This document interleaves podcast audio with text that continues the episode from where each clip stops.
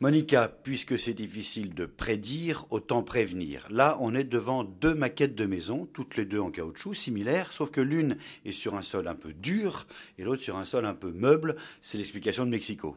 C'est à peu près ça, et ça vous montre qu'en tout cas, si vous devez construire votre petit nid d'amour, autant prendre un géologue avec vous pour trouver un terrain fait de cailloux durs. Faut construire sur du dur. Oui, construire sur du dur et non pas ni sur du sable ni sur des argiles mal compactées. Et ces deux grands immeubles-là Alors ces deux grands immeubles-là, appuyez sur un bouton, choisissez votre fréquence. Ah oui, ça vibre.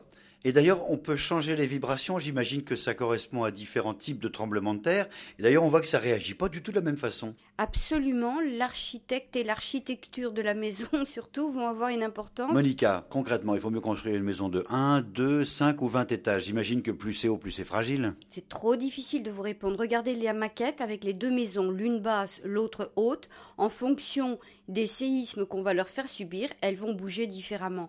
Donc je ne peux pas vous répondre si simplement. Chaque cas est un cas particulier.